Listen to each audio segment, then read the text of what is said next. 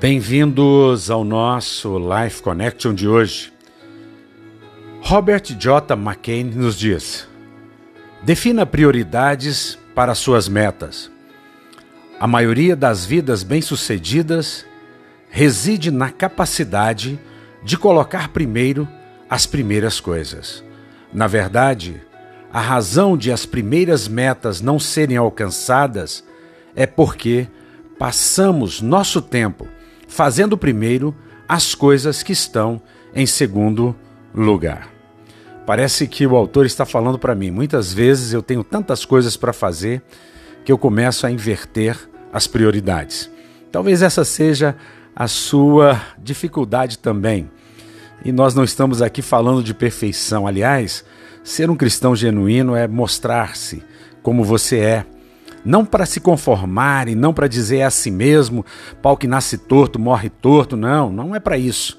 Mas é para você demonstrar para as outras pessoas que você é ser humano. Que, como Chaplin certa feita disse, você não é uma máquina, você é um ser humano. É isso que somos. E Provérbios capítulo 8, que eu amo, porque Provérbios capítulo 8 fala exatamente de Jesus e no capítulo 8, versículo 2 e 3, nós temos: Nos lugares altos, junto ao caminho, nos cruzamentos, ela, a sabedoria, se coloca. Ao lado das portas, à entrada da cidade, portas adentro, ela clama em alta voz.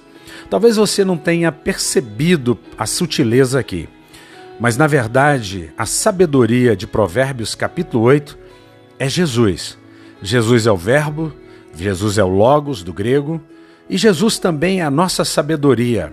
Se você tem Jesus, você encontrou a sabedoria.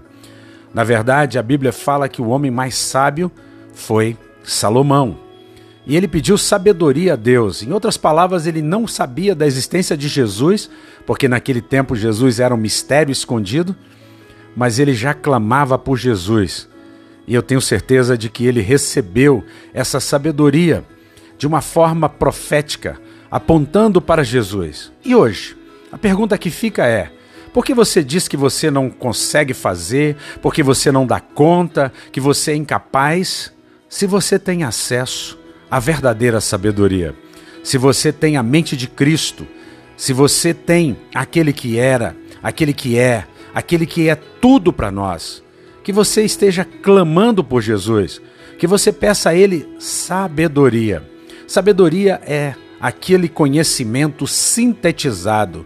Não é apenas o conhecimento que você recebe no início da sua trajetória acadêmica, mas é algo que você recebe na medida em que você trabalha e que você produz, seja como advogado, seja qualquer outra profissão. Portanto, peça sabedoria.